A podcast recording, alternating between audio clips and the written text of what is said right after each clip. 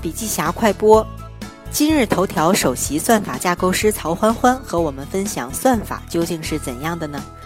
什么是算法呢？计算机解决问题的方法就叫算法。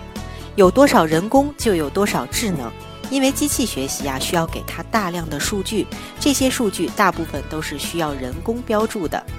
机器学习的原理是，如果人好好的调教机器，机器就会变得越来越聪明。人给机器工作的数据，然后给机器强大的硬件支撑，机器计算速度进一步提升，算法能力就会越来越强。所谓的机器做梦，就是机器看了之后输出图像，在很多细节上发生一些有意思的变化。好了，深度学习还需阅读笔记侠完整版笔记还原。